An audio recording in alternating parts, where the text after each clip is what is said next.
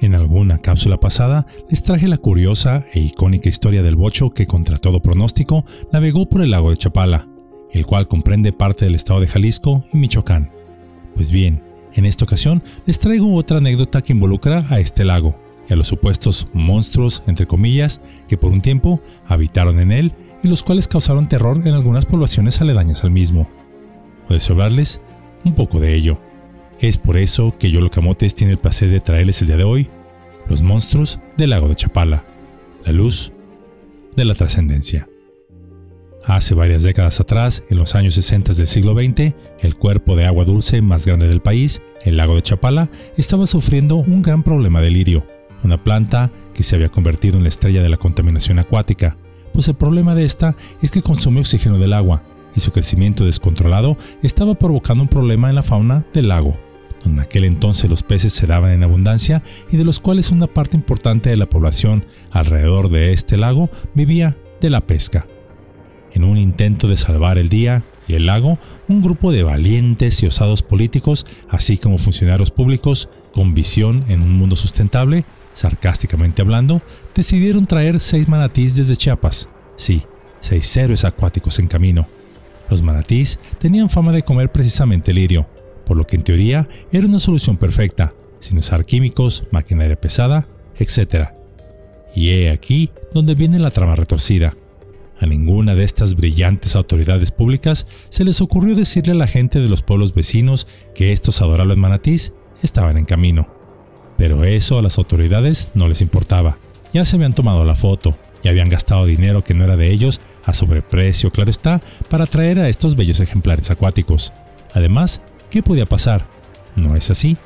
Pues resulta que nadie contaba con que los lugareños alrededor del lago aún vivían sumidos en un mundo entre lo mágico y semimoderno, por llamarle de alguna manera, en una época donde el acceso a la información aún era bastante limitada. Los habitantes de los pueblos vecinos, al ver por vez primera a estos gigantes gentiles nadando cerca, entraron en pánico. Algunos creyeron que eran monstruos acuáticos, otros pensaron que eran sirenas con mal aspecto, y las cuales venían a comerse a la gente. Otros más que alguien arrojó al lago algunas suegras. Bueno, esto último lo dijeron de broma, pero a nadie se le ocurrió pensar que eran manatís, por lo que llenos del miedo que solo la ignorancia nos puede dar, y algo que lamentablemente ha sucedido en todas las épocas de la humanidad, cuando algo no se conoce y se le ve como no deseable, rápidamente se organizaron para ir a buscarlos, donde un grupo de valientes personas, entre comillas, por un lapso de cuatro meses se dedicaron a rastrearlos por todo el lago, para finalmente, en una batalla épica tan solo comparable a historias como El Señor de los Anillos, le quitaron la vida a los manatís, a remazos, palazos e incluso armas de fuego. Los cuerpos de estos salvajes monstruos fueron mostrados a todos, ante el asombro y la admiración de una gran cantidad de personas. Los lugareños creyeron que su gran y épica hazaña guerrera pasaría a la historia como una gran leyenda, cuando ellos vencieron al voraz y sanguinario monstruo del mar Chapálico. Pero la realidad es que tan solo quedó como una ridícula y muy triste anécdota de ignorancia ciudadana, de desinterés gubernamental y ecocidio a una especie que hoy se encuentra en peligro de extinción.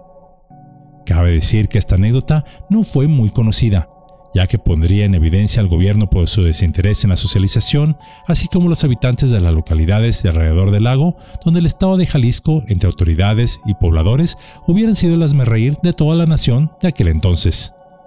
Hoy en día, los manatís ya no están ahí, pero aún abunda el lirio. Las antiguas aguas limpias del lago ahora están contaminadas, y la única fauna peligrosa y de mucho cuidado son otra clase de monstruos, entre comillas, los gigantes y pestilentes popodrilos, que las casas de inmigrantes estadounidenses, restaurantes y algunos negocios vierten al lago de manera clandestina todos los días. Esta sencilla historia nos enseña una lección importante sobre la necesidad de la comunicación y la educación ambiental. A menudo las soluciones bien intencionadas pueden convertirse en desastres cuando no se involucra la comunidad y se promueve el conocimiento sobre la importancia de la conservación. Además, destaca en esta historia la falta de interés gubernamental que auspiciada por la corrupción al inflar el presupuesto de traslado de los animales para que algún funcionario público se hinchara los bolsillos pueden llevar a resultados perjudiciales para el medio ambiente. También esta anécdota nos alerta sobre los peligros de la ignorancia, la cual es una enfermedad que solo el conocimiento puede curar. Y permítame aclarar, el conocimiento es más que simplemente información, es una comprensión profunda de la naturaleza del universo y de la nuestra. Cuando tenemos conocimiento podemos ver las cosas como realmente son, sin colores y sin los filtros de la ignorancia. La ignorancia, por otro lado, nos ciega a la verdad. Nos hace ver el mundo a través de nuestros propios prejuicios y creencias, y esto puede conducir a la discriminación, la violencia y el sufrimiento. El conocimiento es esencial para nuestro crecimiento espiritual. Nos ayuda a desarrollar la sabiduría, la compasión y la conexión con lo divino. La ignorancia, por otra parte, nos impide alcanzar nuestro pleno potencial. Existen algunas cosas que podemos hacer para que sucesos como el relatado en esta cápsula nunca se vuelvan a repetir, ya que la ignorancia ha sido la madre de numerosas tragedias durante la historia humana. El primero, nunca dejemos de buscar el conocimiento, ya que entre más sabemos, menos miedo tendremos. Si los habitantes de los alrededores del lago hubiesen sabido que era solo un manatí y que además les ayudaría con el problema del lirio, este triste suceso jamás hubiese tenido lugar. A menudo los que detentan el poder desde hace ya generaciones basan el mismo la ignorancia de las masas, y a quienes desean aprender los entretienen con chismes sin importancia, deportes fanatizantes, promoción de vicios, fomento al materialismo excesivo, etc. Y si aún hay quien se escape a esto, entonces a través de dificultades económicas nos entretienen para que no paremos de buscar el pan de cada día, y así no tengamos tiempo de abrir un libro, meditar en silencio o alimentar el alma en aquello que nos haga soñar con una vida y un mundo mejor, con imaginar y crecer.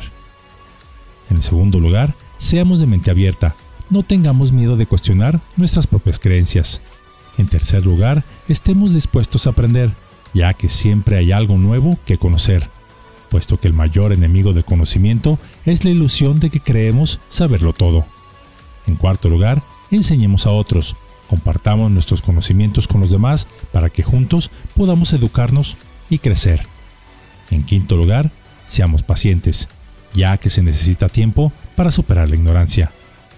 Finalmente, no olvidemos que la ignorancia es lo único que nos aleja de lo divino, pues es el resplandor del conocimiento lo que disipa las tinieblas y nos acerca a las maravillas del universo. La sabiduría es el puente que nos conecta con lo sublime, permitiéndonos explorar los secretos del cosmos y comprender la verdadera esencia de la existencia. Así que, avancemos con valentía por el sendero del aprendizaje, dejando atrás la sombra de la ignorancia y abrazando el resplandor de la sabiduría, porque es en ese camino que nos acercaremos cada vez más a la grandeza divina que yace en nuestro interior y en el vasto mundo que nos rodea. Por lo que les deseo que la búsqueda del conocimiento sea siempre como un faro en medio de la niebla, guiándoles hacia la luz eterna de la comprensión y la trascendencia.